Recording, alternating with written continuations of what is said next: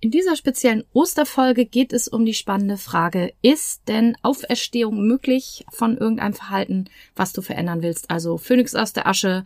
Ist es möglich, das Verhalten zum positiven, zum gewünschten Ziel zu verändern oder nicht? Spoiler, natürlich ist es möglich, aber in dieser Folge sprechen wir ein bisschen drüber, wie Veränderung eigentlich funktioniert, welche Schritte du dabei gehen musst und was ich sonst noch wichtig finde. Viel Vergnügen.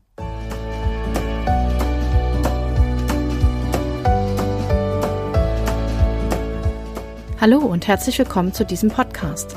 Ich bin Katrin Grobin und du bekommst von mir hier viele hilfreiche Methoden, Tipps und Übungen rund um die Themen weniger aufschieben und entspannter leben. Ich wünsche dir spannende Erkenntnisse und ganz viel Freude damit.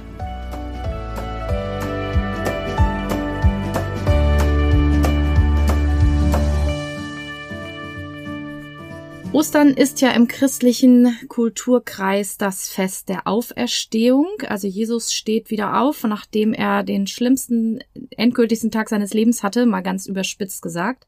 Und das ist ja immer eine gute Gelegenheit, auch darüber zu sprechen, ja, welche Dinge sind es denn bei uns, wo wir eben wie Phönix aus der Asche aufstehen wollen, was wir verändern wollen, was wir schaffen wollen. Ist jetzt einfach mal meine philosophische Interpretation dieses Tages und das passt ganz hervorragend zu einer Frage, die mir neulich auch gerade wieder gestellt wurde.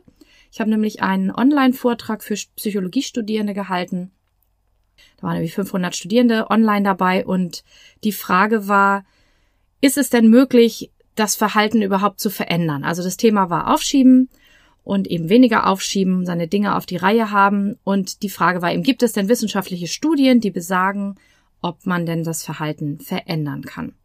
Und erstmal fielen mir keine Studien ein, bis mir dann einfiel, natürlich alle Interventionen, also alle Trainings, Coachings, die untersucht werden, da wird ja immer gemessen auch über Mittelwerte und verschiedene andere Werte, ob es denn wirksam ist. Und bei den meisten Studien, die mir bekannt sind, um es kurz zu machen, sind tatsächlich messbare Veränderungen nach solchen Veranstaltungen zu messen wenn jetzt sehr wenig gemacht wurde, sehr wenig Stunden und so, manchmal auch nicht, aber bei allen, die über so ein bisschen längeren Zeitraum und ein paar mehr Stunden gehen, habe ich eigentlich gelesen, dass mindestens Teile vom Verhalten sogar messbar sich verändert haben.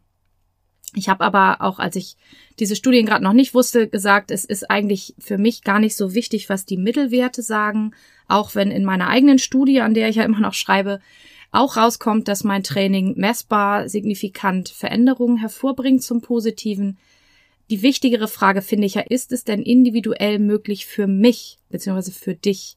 Das ist ja viel wichtiger. Es ist ja nicht die Frage, ob es für Hinz, Kunz, Franz, Brigitte, Gesine und Gerlinde irgendwie passt im Mittelwert, sondern es ist ja die Frage, ob es für dich persönlich auch funktioniert und ob du was verändern kannst. Und das möchte ich mit einem klaren Ja beantworten und mit einem Aber, das Aber heißt, es steckt ein bisschen Arbeit und Durchhaltevermögen drin, weil Veränderungen von Verhalten einfach ein bisschen Zeit brauchen. Denn du musst dir das so vorstellen, ein Verhalten und auch vielleicht ein Verhaltensmuster ist etwas, was du schon über längere Zeit dir antrainiert hast und was du schon längere Zeit machst, wahrscheinlich jahrelang, vielleicht auch jahrzehntelang.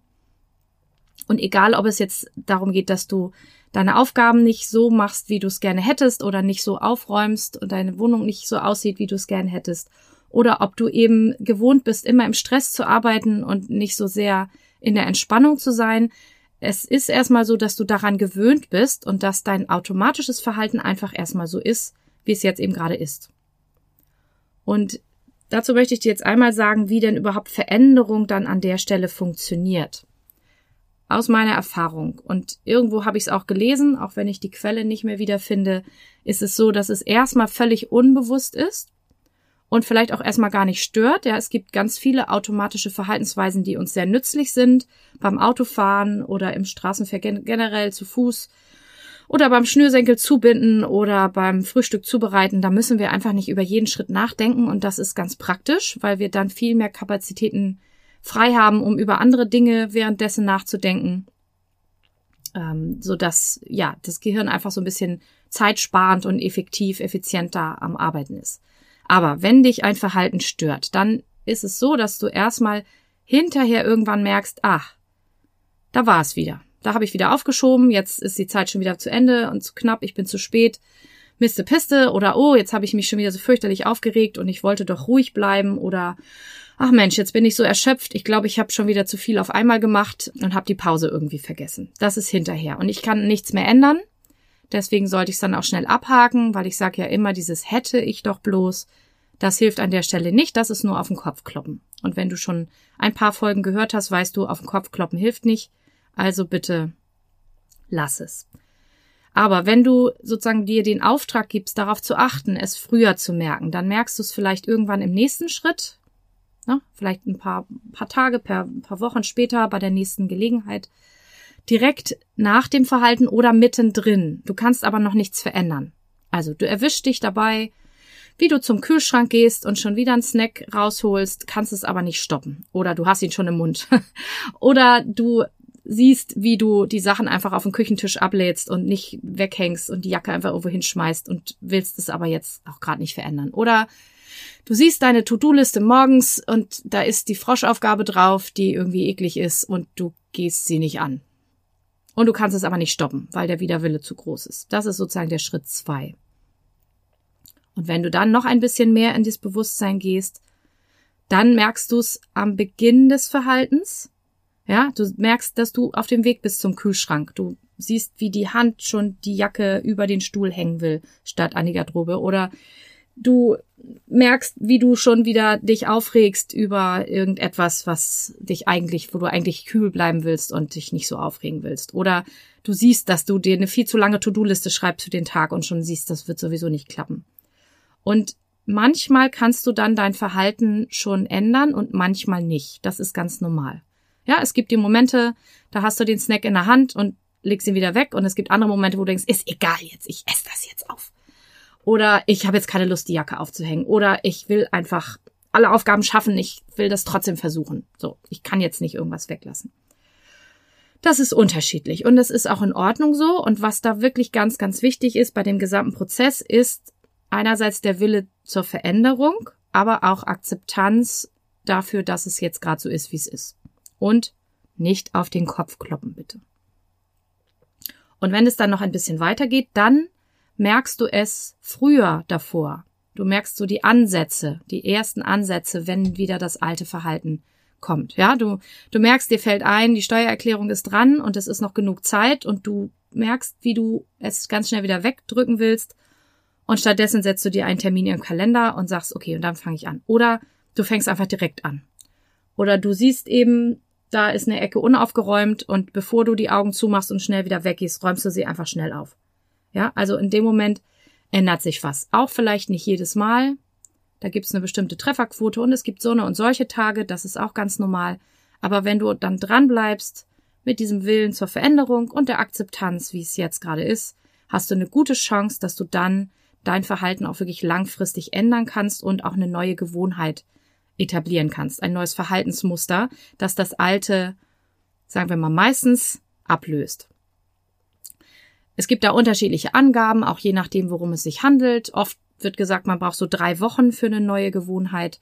Ich würde sagen, es hängt so ein bisschen auch davon ab, was es ist und wie groß die angestrebte Veränderung ist und wie lange du das alte Verhalten schon eingeübt hast. Und natürlich gibt's auch Rückschritte und ne, hin und her ist auch ganz normal im menschlichen Leben. Und aber so drei Wochen, wenn du wirklich jeden Tag irgendwas Neues einüben willst, das ist schon mal eine ganz gute Basis. Ja, also ich habe ein Beispiel, bringe ein paar Beispiele immer gern. Ähm, ich habe mir jetzt das Kaltduschen angewöhnt, also nicht nur Kaltduschen, aber auch. Also ich dusche kalt hinterher. Und ich sag dir, die erste Woche war das jeden Tag eine totale Überwindung und ich habe es auch echt nicht jeden Tag geschafft. Warum will ich das machen? Ich habe erst geschmunzelt, als mir Leute erzählt haben, dass sie es machen, aber ich habe ein bisschen recherchiert und tatsächlich hat es viele auch gesundheitliche Vorteile. Also Wechselduschen ist ja eh gesund für die Durchblutung, es steigert die Abwehrkräfte und was für mich das größte Argument ist, zwei. Das eine ist, du hast dann eine schlimme Aufgabe schon hinter dir und bist gestärkt sozusagen für weitere Aufgaben, auf die du keine Lust hast und hast eine größere Chance, eben auch da ein bisschen diszipliniert an deinen Sachen zu arbeiten. Und ich habe ja hier noch so eine Doktorarbeit, an der ich ja schreibe, aber wo ich mich echt abmühe und dachte, ein bisschen mehr Disziplin, um auch ranzugehen, wenn ich keine Lust habe, tut mir gerade ganz gut. Für viele Sachen bin ich diszipliniert, aber eben an dem Teil bin ich das nicht immer. Und was das absolute Argument dafür ist, es resettet den Dopaminhaushalt und der hat was mit Glücklichsein zu tun.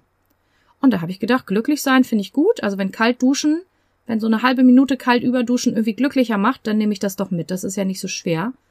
Und jetzt mache ich es schon ein paar Wochen und es ist manchmal ein kurzer Moment der Überwindung, aber eigentlich finde ich es lustig mittlerweile. Also es ist wirklich nicht mehr so schlimm. Da, da sieht man, man kann sich echt an vieles gewöhnen und ganz ehrlich, ich hätte dir vor einem Jahr einen Vogel gezeigt und gesagt, ich werde doch nicht kalt duschen. Auch wenn ich früher schon mal so ein bisschen Kneip- und Wechselduschen gemacht habe, aber es ist unglaublich lange her. Also, das heißt, da, da habe ich also mindestens drei Wochen dran geübt und jetzt ist es einfach so, dass ich es äh, gut durchhalte. So, nun kommt aber ja oft die Angst hoch, also ich kenne das jedenfalls und du kennst es vielleicht auch, die Angst, alle anderen kriegen es hin, nur ich nicht. Was ist, wenn es bei allen anderen funktioniert, nur bei mir nicht? Und da werde ich dir jetzt gleich noch ein paar Schritte verraten, wie du da rangehen kannst, aber der allerwichtigste ist, dass erstmal diese, dieser Gedanke, alle anderen kriegen es hin, nur ich nicht, ein hinderlicher Gedanke ist. Und wenn du erfolgreich sein willst, wenn du dein Verhalten verändern möchtest, ist es ganz wichtig, dass du diese hinderlichen Gedanken, die dich davon abhalten, es überhaupt zu versuchen, möglichst oft und möglichst schnell ersetzt durch hilfreiche Gedanken. Überleg mal kurz, welcher Gedanke könnte hilfreicher sein als alle anderen kriegen es hin, nur ich nicht. Kannst du einmal kurz nachdenken und dann sage ich dir, was mir dazu einfällt. Also mir fällt zum Beispiel dazu ein, alle anderen ist eine absolute Verallgemeinerung. Das ist, das ist ein Hinweis, dass es auch ein irrationaler, hinderlicher Gedanke ist und ich könnte es ersetzen. Ich habe Angst, dass ich es nicht hinkriege. Das spüre ich jetzt mal eine Runde. Ich sehe auch andere, die es vielleicht mal nicht hinkriegen. Das heißt, es ist normal, es mal hinzukriegen und mal nicht. Und ich könnte es ja einfach mal versuchen. Ich probiere es jetzt einfach mal. Und dann weiß ich, ob ich es hinkriege. Das wäre ein hilfreicher Gedanke. Ich mache mal Schritt für Schritt, nicht alles auf einmal. Ich mache den ersten Schritt dafür. Und da kommt nämlich jetzt der allererste Schritt von diesen Schritten, eine klare Entscheidung. Du musst am Anfang eine klare Entscheidung treffen und ein klares Commitment mit dir machen, so heißt das. Das heißt, eine Selbstverpflichtung eingehen. Ich werde es jetzt versuchen, so gut ich kann. Mit hilfreichen Gedanken auch sowas wie ich schaff das. Ja, ich habe gute Chancen. Andere schaffen es auch, ich werde es auch schaffen. Ich bin ja ein normaler Mensch. Menschen können sich verändern. Ich schaffe es, mich zu verändern. Wenn ich die richtigen Schritte für mich finde und dranbleibe, dann werde ich es schaffen. Und das denke ich so oft, wie ich kann, so oft, wie ich kann. Und immer, wenn ich diesen hinderlichen Gedanken vielleicht nochmal habe, oh, vielleicht schaffe ich es doch nicht, dann stoppe ich ihn und ersetze ihn durch einen hilfreichen Gedanken. Ich probiere es nochmal, ein Schritt, noch ein Schritt, ja. Das ist der Anfang, die klare Entscheidung, immer wieder. Auch wenn mal ein Tag doof war, auch wenn ich es mal überhaupt nicht hingekriegt habe, dann entscheide ich mich eben wieder neu. Der zweite Schritt ist wichtig, dass du das Ziel vor Augen hast, wo du hin willst. Und das kann einmal das große Oberziel sein, wo du in ein paar Monaten oder Jahren sein willst vielleicht sogar. Aber auch wichtig sind so kleine Etappenziele, die du direkt ansteuern kannst, wo du eben auch schneller mal ein Erfolgserlebnis hast. Ich werde gleich noch mal ein Beispiel bringen zum Gewicht abnehmen. Das ist ja auch im Frühling oft dran. Bei mir übrigens auch gerade. Und da wäre halt das große Ziel, wie möchtest du dich fühlen und wie möchtest du sein und was möchtest du erreicht haben, wenn du sozusagen dein großes Ziel erreicht hast. So und so viel Kilo weniger oder so und so viel Zentimeter irgendwo weniger Umfang. Aber es ist auch gut, Etappenziele zu haben, Woche für Woche. Weil vielleicht ist das Endziel ja in ein paar Monaten oder vielleicht sogar Jahren, je nachdem. Und so lange im Voraus kann der Geist oft gar nicht fühlen und denken. Von daher kleine Etappenziele sind auch wichtig. Und da sind wir beim nächsten Schritt. Kleine machbare Schritte sind ganz wichtig. Dass du wirklich kleine machbare Schritte dir setzt und die dann eben auch Schritt für Schritt gehst. Das ist der dritte Punkt. Konkrete Ausführung. Ich muss es auch tun. Das ist der Teil, wo ich in Seminaren immer sage, den kann ich keinem abnehmen. Ich kann euch noch so viel erzählen. Ich kann dir hier ganz tolle Podcast-Episoden machen. Du kannst bei mir im Seminar sein. Du kannst auf Social Media meine Sachen angucken oder Blogartikel lesen. Aber du musst es dann selber umsetzen. Du musst es in dein Leben integrieren. Das kann ich halt nicht machen. Nur für mich. Ich kann nur meine eigenen Sachen machen. Und dann macht es natürlich Sinn, im vierten Schritt immer auch mal zu kontrollieren, wie es denn so läuft. Also mal zurückzuschauen, zu gucken, wie die Ausführung geklappt hat, ob das Ziel das richtige ist, ob die Schritte die richtigen sind, ob ich noch bei meiner eindeutigen Entscheidung bin. Weil Pläne sich einfach unterwegs auch immer mal ändern. weil es mal klappt und mal nicht klappt. Das ist auch in Ordnung so. Aber eben immer mal wieder zu gucken, bin ich noch on track, bin ich noch auf dem Weg oder bin ich irgendwo anders gelandet und dann im Zweifel auch wieder zurückzugehen. Ja, das macht man auch bei Meditation. Ich, ich meditiere, ich versuche meine Gedanken zu beruhigen, ich zähle vielleicht meinen Atem, denke an was Schönes, spüre meinen Körper und dann fangen die Gedanken an zu tun, was sie tun. Und ich kann mir dann auf den Kopf schlagen und sagen, gut, dann höre ich halt auf, es wird ja eh nix. Oder, ne, wenn ich es bemerke, wenn ich das Zwischenergebnis mir angucke, kann ich merken, oh, ich bin abgeschweift und dann gehe ich einfach wieder zurück und zähle wieder einen Atemzug oder atme wieder ganz bewusst oder spüre wieder meinen Körper. Das sagen auch alle Yogalehrer und alle Meditationslehrerinnen und so weiter. Einfach liebevoll wieder zurückkommen. Also auch wenn du bei der Kontrolle merkst, hm, das war jetzt noch nicht so ganz optimal, dann kannst du daraus lernen und einfach nochmal wieder versuchen. Wieder weitermachen. Und dann kommen wir zum fünften Schritt, Umgang mit Hindernissen, weil die werden kommen. Das ist ganz normal. Und gerade auch, wenn du etwas verändern willst, was auch ein bisschen liebgewordene Gewohnheit ist, dann ist es einfach zwangsläufig so, dass Hindernisse dazwischen kommen werden. Da kannst du drauf wetten. Und dafür einen Plan zu haben und zu überlegen, was mache ich dann, ist auch ein wichtiger Punkt auf dem Weg zum Erfolg. Dass du also überlegst, es gibt so wenn-dann-Pläne, wenn ich abends keine Lust mehr habe, die Küche aufzuräumen, dann mache ich es entweder gleich morgens oder dann mache ich ein bisschen und gucke, ob die Lust noch kommt. Oder dann mache ich es vielleicht schon mal immer zwischendurch am Tag, damit es abends nicht so viel ist. Keine Ahnung, ja. Also wenn, dann ist so für die Hindernisse auch präventiv, dass ich was tue, damit es gar nicht erst dazwischen kommt. Oder eben kurativ, das heißt, wenn das Hindernis schon aufgetreten ist oder das Verhalten nicht geklappt hat, was mache ich dann? Und sechstens, auch ein ganz wichtiger Schritt, ich belohne mich für meinen Erfolg.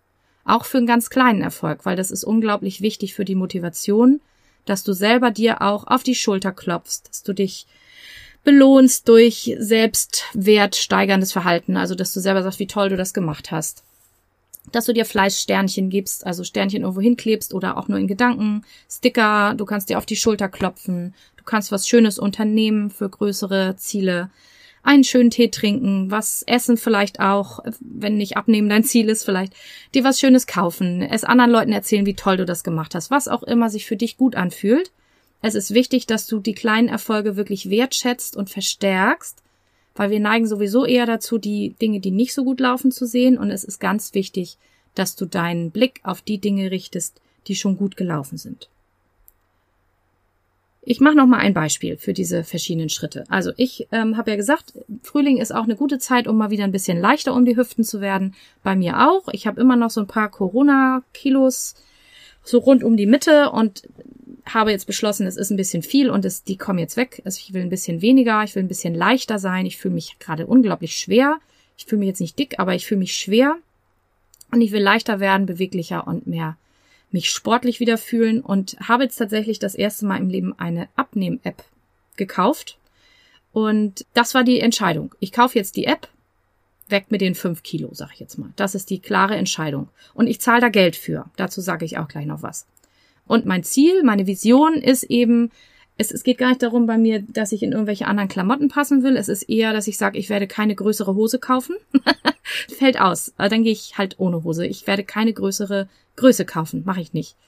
Aber eigentlich ist mein Ziel, ich will mich leichter, beweglicher fühlen, schneller und ein bisschen schlanker, damit die äußeren Ausmaße wieder zu den inneren gefühlten Ausmaßen passen. Und das ist das Ziel. Und ich habe ein klares Bild oder ein klares Gefühl. Es ist gar nicht ein Bild, es ist ein Gefühl, wie ich mich dann fühlen will. Konkrete Ausführung. Ich habe hier in dieser App, äh, das probiere ich halt gerade aus, jeden Tag verschiedene Aufgaben. Da gibt es Sachen, die ich lesen muss.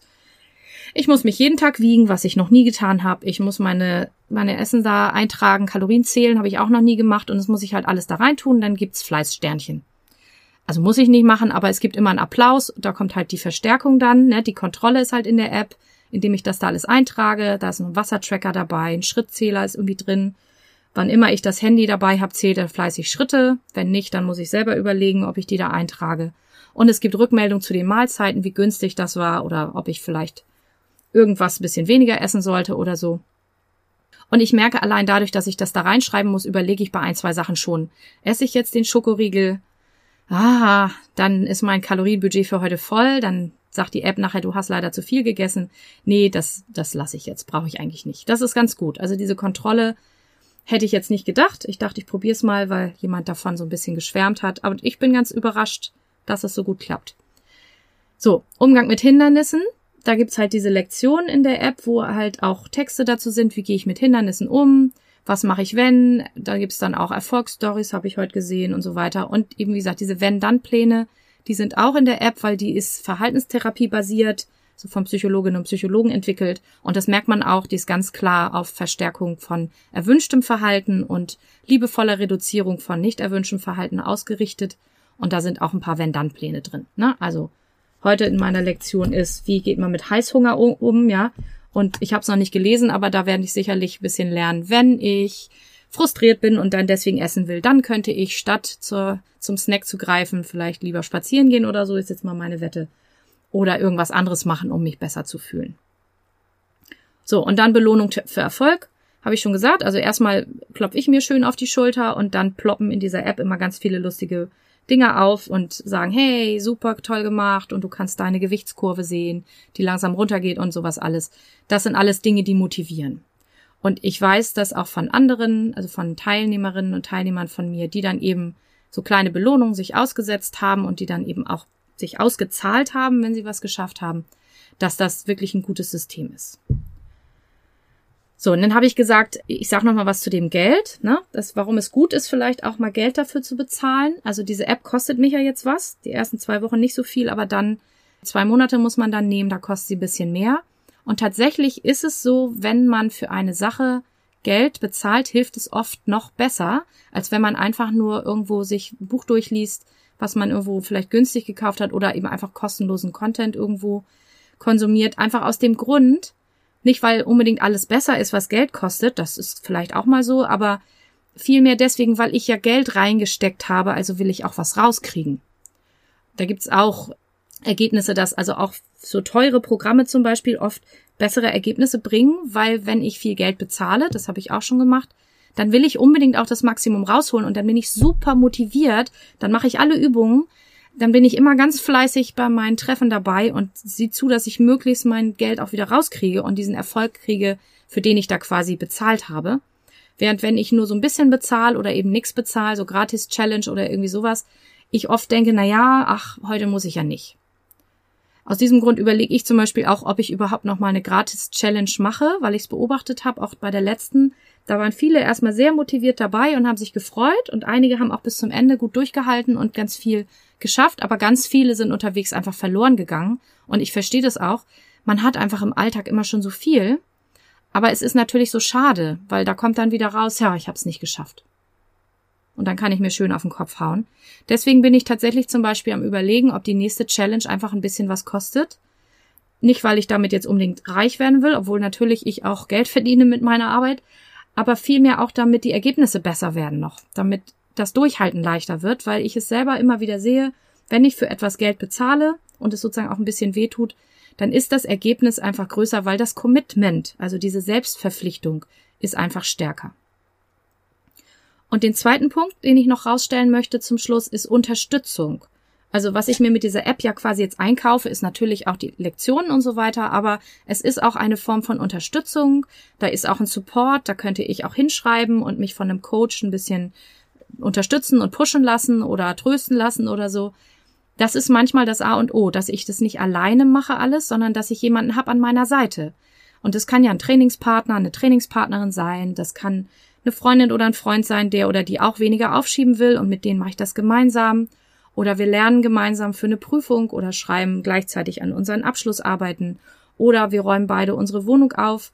Oder ich hole mir eben einen Coach oder eine Coachin und lasse mich eben richtig durch den Prozess begleiten. Da hätte man eben beides, die Unterstützung und dieses Commitment durch das Geld. Das kann auch helfen, gerade bei Veränderungen, die du alleine vielleicht schon ein paar Mal versucht hast und eben nicht hinkriegst. Das ist jetzt ein versteckter kleiner Werbeblock natürlich auch für mein Coaching. Wenn du dich da jetzt angesprochen fühlst und hast gerade ein Ziel jetzt fürs Frühjahr, dann schau dir einfach mal an. Also ich habe auch Coaching im Angebot. Ich habe ja auch Online-Kurse im Angebot, wo es auf jeden Fall ähm, auch Input gibt und so weiter. Und da werde ich auch demnächst nochmal Upgrades drauf tun, weil ich dachte, es muss eigentlich noch E-Mails geben, die so ein bisschen erinnern, dass man ja einen Online-Kurs hat. Das habe ich nur noch nicht geschafft, das zu basteln, aber das kommt. Aber du kannst eben Coaching bei mir buchen. Manchmal kannst du auch in Veranstaltungen von mir kommen. Und es gibt eine neue Neuigkeit noch, die ich auch noch schnell schon mal loswerden will. Ich bin gerade dabei, ein Büro zu mieten. Ja, nach zweieinhalb Jahren Homeoffice habe ich jetzt Lust und es sieht ja gut aus jetzt mit Corona wieder auf ein Büro, wo man auch mal hinkommen kann und werde also ab Sommer, wahrscheinlich August oder September dann, je nachdem, wann ich es fertig habe, dann wieder ein Büro haben in Hamburg, wo man dann auch in Persona hinkommen kann und Coaching indirekt machen kann. Also online mache ich ja sowieso, egal wo du wohnst, per Zoom oder so ähm, Coaching oder per Telefon, aber man kann dann auch in Hamburg mal wieder in mein Büro kommen das, da freue ich mich auch schon richtig drauf. Das ist auch eine große Veränderung. Kostet natürlich ja auch dann jeden Monat was, aber ich freue mich wie Bolle und finde das richtig gut, weil das ist nochmal wieder ein anderes Gefühl, als immer nur im Homeoffice zu sitzen. Ähm, das wird richtig gut. So. Also das, viele Veränderungen gerade. Das zu heute. Also nochmal die Kurzzusammenfassung. Veränderungen sind möglich. Du musst es nur richtig wollen, du musst die richtigen Schritte gehen und dich dann dafür ordentlich und ausgiebig loben und ganz lieb mit dir sein, aber auch hartnäckig, wenn du es gerade nicht schaffst und einfach nochmal versuchen.